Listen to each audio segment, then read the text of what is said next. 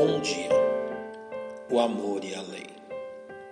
No Evangelho de Mateus, capítulo 22, versos 37 a 44, lemos: E Jesus disse-lhe: Amarás o Senhor teu Deus de todo o teu coração, e de toda a tua alma, e de todo o teu pensamento.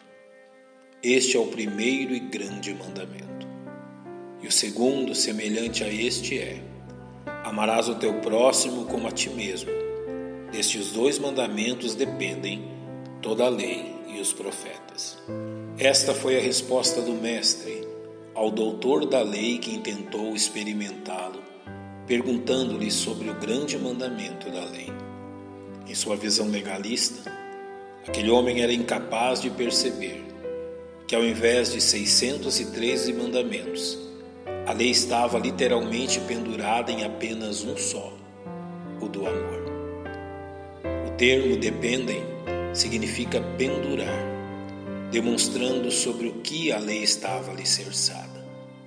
Fugia a compreensão daqueles homens extremamente religiosos que o objetivo final dos mandamentos de Deus é a manifestação do amor. A respeito disto, o apóstolo Paulo escreveu aos Romanos: A ninguém devais coisa alguma, a não ser o amor com que vos ameis uns aos outros. Porque quem ama aos outros cumpriu a lei. O amor não faz mal ao próximo, de sorte que o cumprimento da lei é o amor.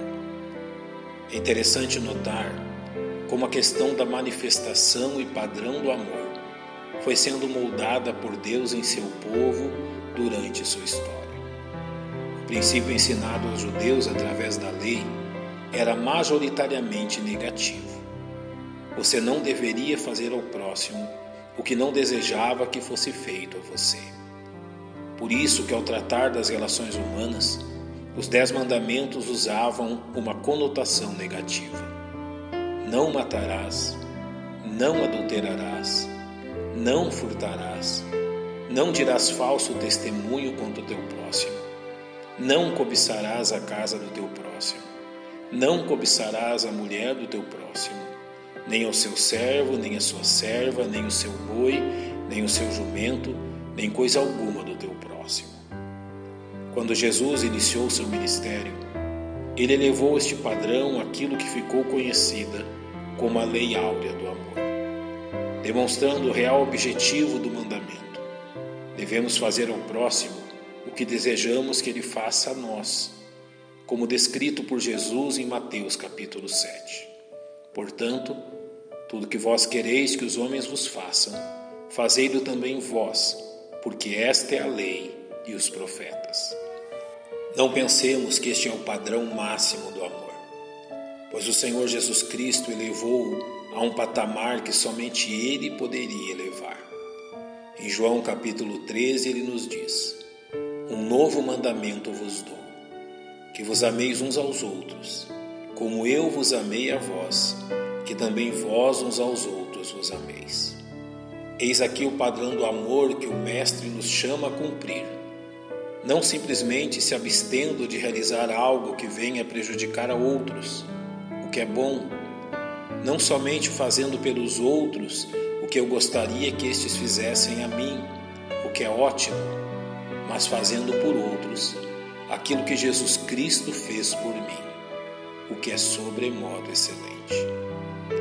Em Jesus Cristo não há limites à manifestação do amor de Deus, porque Cristo, estando nós ainda fracos, morreu a seu tempo pelos ímpios, porque apenas alguém morrerá por um justo, pois poderá ser que pelo bom alguém ouse morrer. Mas Deus prova o seu amor para conosco, em que Cristo morreu por nós, sendo nós ainda pecadores. Carta aos Romanos, capítulo 5, versos 6 a 8. Nosso Deus, reconhecemos o grande amor de Jesus Cristo por nós e confiamos que Teu Espírito Santo nos ajudará a demonstrar este amor por aqueles que nos cercam. É no nome daquele que nos amou que oramos. Amém. Que Deus lhes abençoe. Um bom dia.